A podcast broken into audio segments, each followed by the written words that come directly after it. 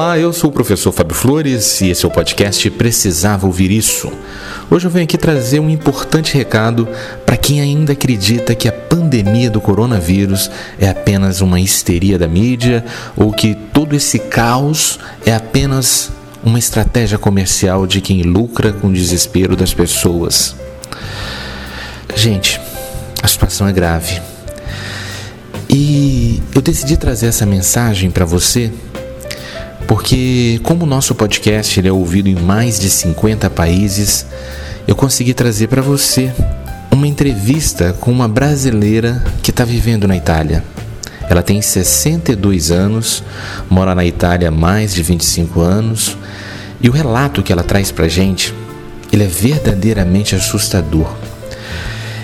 E traz é, para cada um de nós uma forte sensação de que a gente aqui no Brasil precisa se unir como talvez nunca a gente se uniu. Por essa razão, eu peço a você que nesse instante abra seus ouvidos e liberte o seu coração. Com você, Ana Maria de Assis, diretamente da Itália.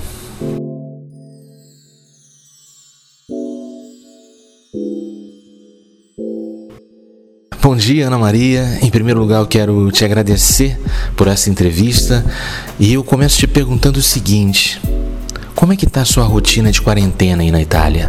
Essa é a terceira semana que eu estou em casa. Na primeira semana, meu médico me deu atestado médico e continuou porque praticamente ele me colocou em, em quarentena porque eu não tinha, não tive febre não, só tive um dia que chegou a 37 e 3 pontinhos, nem 37,5, porque eu, eu nunca fui de ter febre. Sim. Você tem notado que os tratamentos médicos aí na Itália eles estão sendo eficientes? As pessoas que são atendidas nos hospitais, que estão nas UTIs, elas estão garantindo uma sobrevivência, uma sobrevida?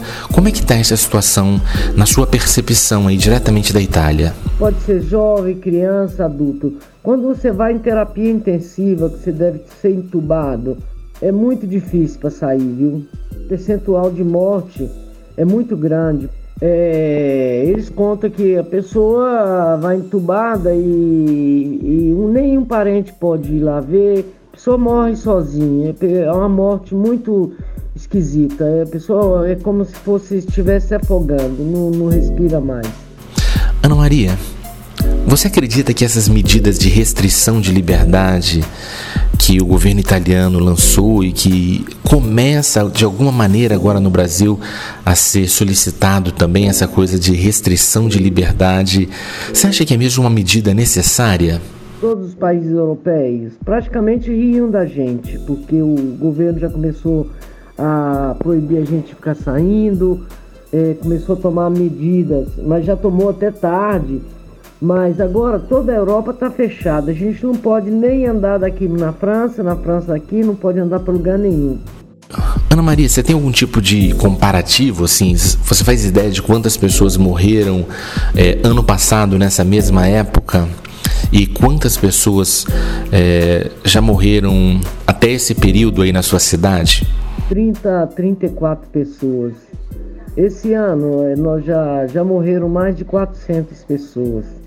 Não tem mais caixão, não tem mais, não, não tem mais nada. As igrejas estão tudo fechadas. Cada meia hora tem uma cremação. Não tem mais nem velório, não tem nada. É, a, as igrejas estão todas fechadas. Aqui não tem missa, não tem culto, não tem nada, não, não, não tem discoteca, todos os bares fechados. Aqui só está aberto farmácia, é, supermercado e gê, é, gêneros de, de primeira necessidade, tipo a padaria, a, aquele que vende fruta, mas é só de manhã que é aberto e só entra uma pessoa por cada vez.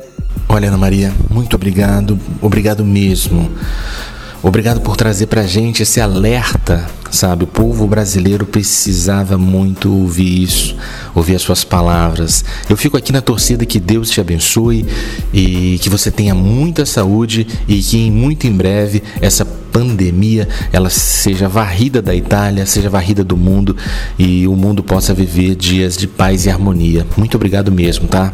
Te deixo um forte abraço. Esperamos em Deus que passa tudo que em breve a gente possa se ver se a gente não, não se vê mais, Sara, vai ser a vontade de Deus, mas espero que a gente se vê ainda. Um beijo, eu amo você.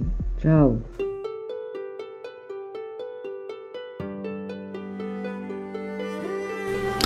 E é isso aí, gente. Se você ainda tinha alguma dúvida sobre o momento histórico que a gente está vivendo, eu creio que depois desse relato você percebeu o nível de responsabilidade que cada um de nós tem nessa guerra contra o coronavírus, né? Vou dar uns dados aqui para você, olha. A peste negra matou 50 milhões de pessoas entre 1333 e 1351. A varíola matou 300 milhões de pessoas entre 1896 e 1980.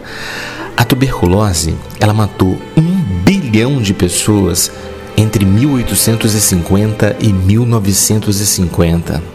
E mesmo diante desse caos que cada época viveu, o povo se uniu, se uniu mesmo sem redes sociais.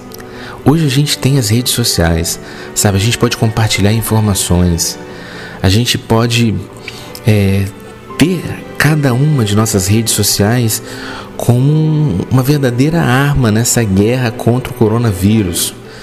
Mas infelizmente, muita gente está usando para espalhar mentira, para dizer que é só uma gripezinha inocente. Não, não é gripezinha inocente.